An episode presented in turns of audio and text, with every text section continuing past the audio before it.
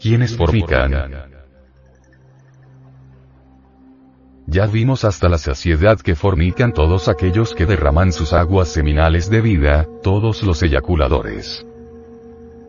Y es necesario que se sepa que los adúlteros son los libidinosos incontenibles, las prostitutas, los que se unen prematrimonialmente y en concubinato para desbordar en bajas pasiones.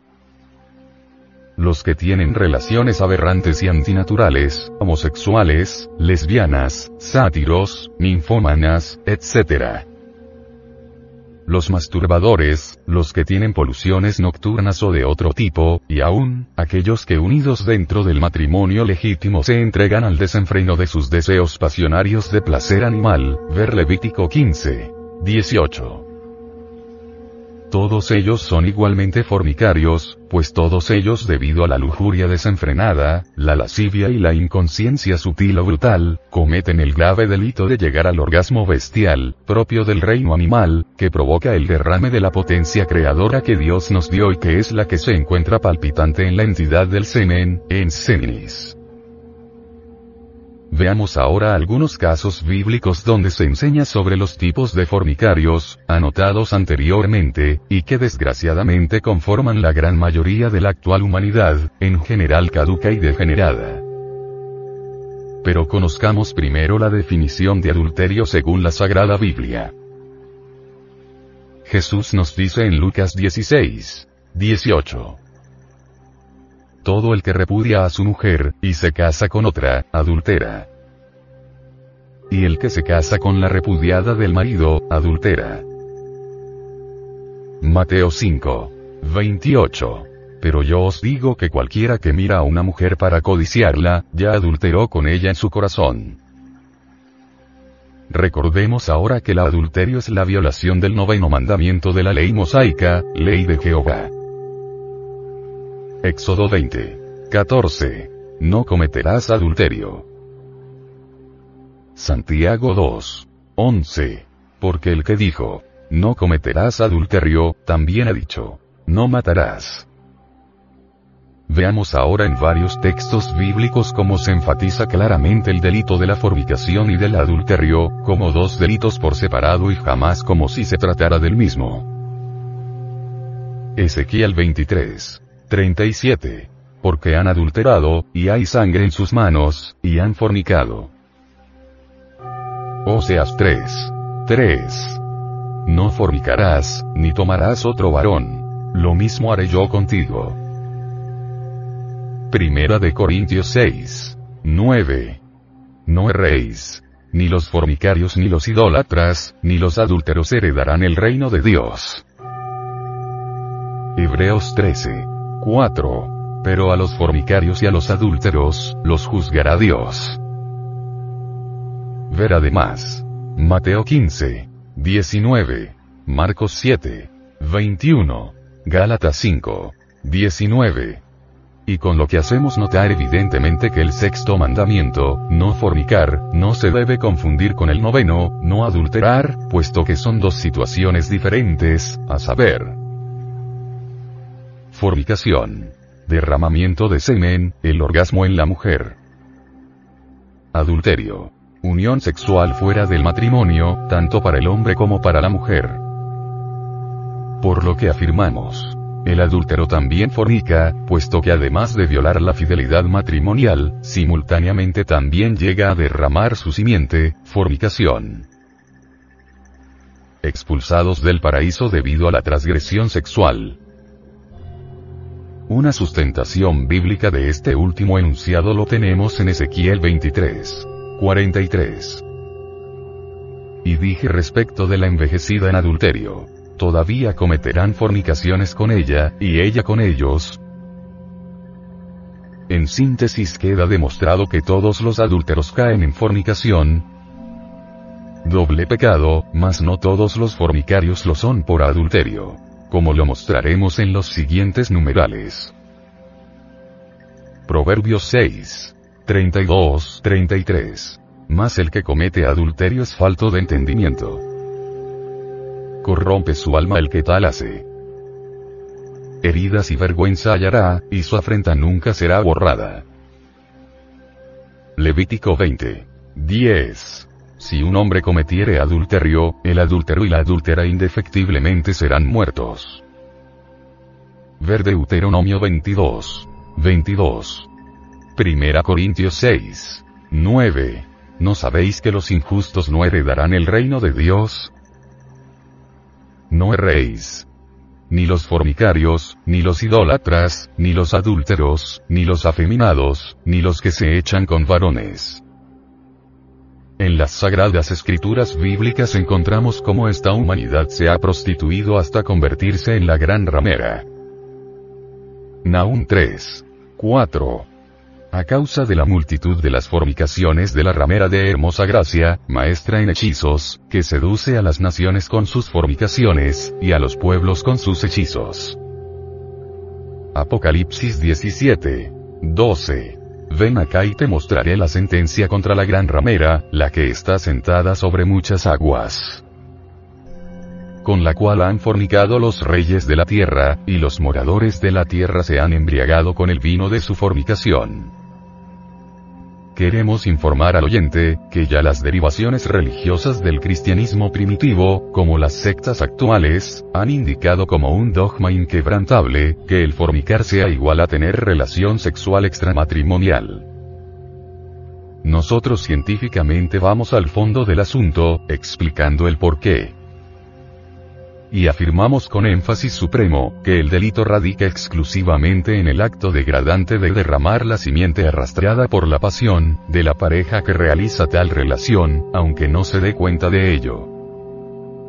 Así, pues, es cierto que no solo se destruye la posibilidad de hacer una unión matrimonial edificante y dignificante, como se favorece plenamente por el sacramento del matrimonio, sino que se consuma el acto más vil contra el templo de Dios viviente, nuestro cuerpo, cual es la fornicación.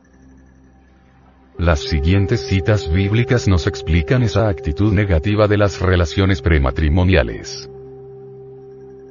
Solo invitamos al oyente a ver el lenguaje parabólico porque es obvio que el Señor Jehová no va a ordenar este castigo físicamente, como vulgar criminal.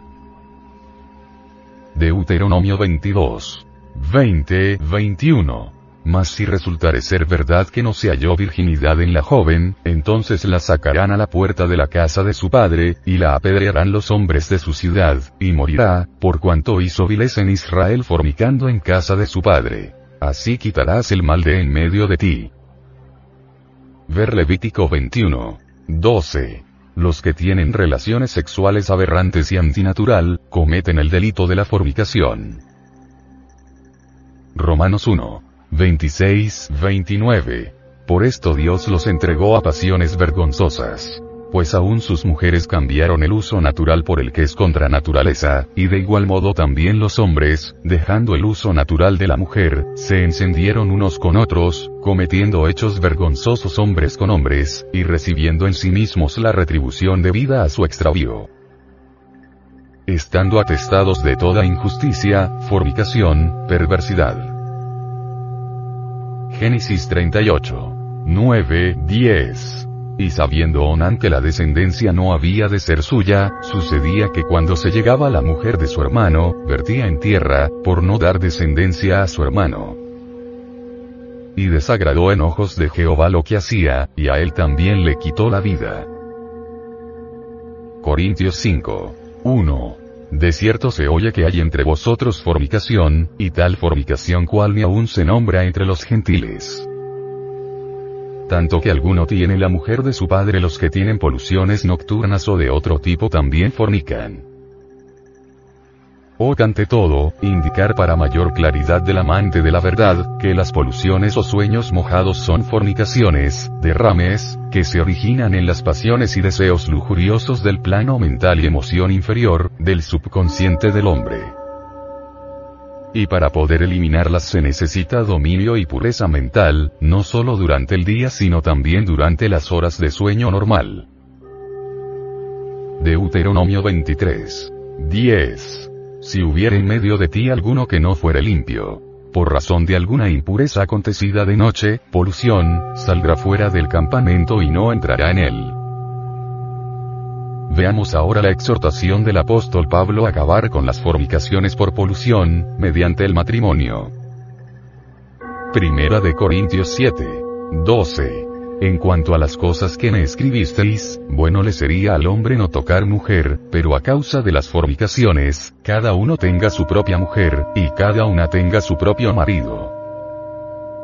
De esto extraemos la maravillosa enseñanza que ser célibe, no tocar mujer, podría tener alguna ventaja, pero lo imperdonable del celibato es que produce fornicaciones o poluciones nocturnas, que solo se logran eliminar radicalmente por medio del santo matrimonio. Fornicación dentro del matrimonio, los pasionarios. La ley divina, por medio del verbo sagrado de Jesucristo, admite la separación de cuerpos en el matrimonio, solo por la única excepción de la fornicación de uno de los cónyuges, en este caso de la mujer. Mateo 5. 32.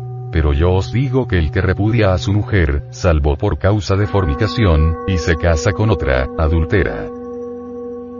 Le dijeron sus discípulos. Si así es la condición del hombre con su mujer, no conviene casarse. Entonces él les dijo, No todos son capaces de recibir esto, sino aquellos a quienes es dado. O sea, que en general nunca se debe repudiar a la esposa, o al esposo, para evitar que ella, o él, adultere. Pero la excepción a la regla sagrada es cuando ella, o él, persista en fornicar, derramar su propio ens. Es urgente, inaplazable aclarar aquí que esta enseñanza sagrada no admite tiranía ni faltas de consideración por parte del cónyuge que quiera ser casto con su mujer. Pues antes debe conquistar la pureza y castidad absoluta podrá ocurrir, aún contra la voluntad de los que hagan el santo voto de castidad dentro del matrimonio, acontece algunas caídas o fornicaciones, que después de autoanalizadas se podrán eliminar. Por ello deberá tenerse mucha paciencia y tenacidad para perseverar en ese voto sagrado, no derramar jamás la simiente creadora, superando con el amor y el perdón las caídas de la inexperiencia propias del cónyuge.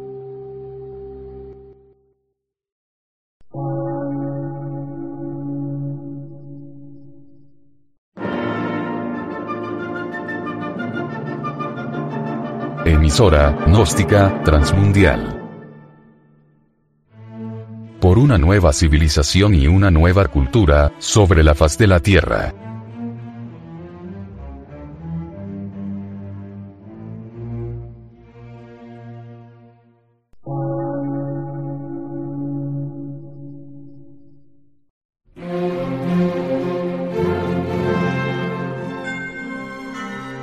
De radiodifusión científico, artístico, místico y filosófico, de la Asociación Colombiana de Centros de Estudios Gnósticos, Antropológicos, Psicológicos y Culturales. A. C.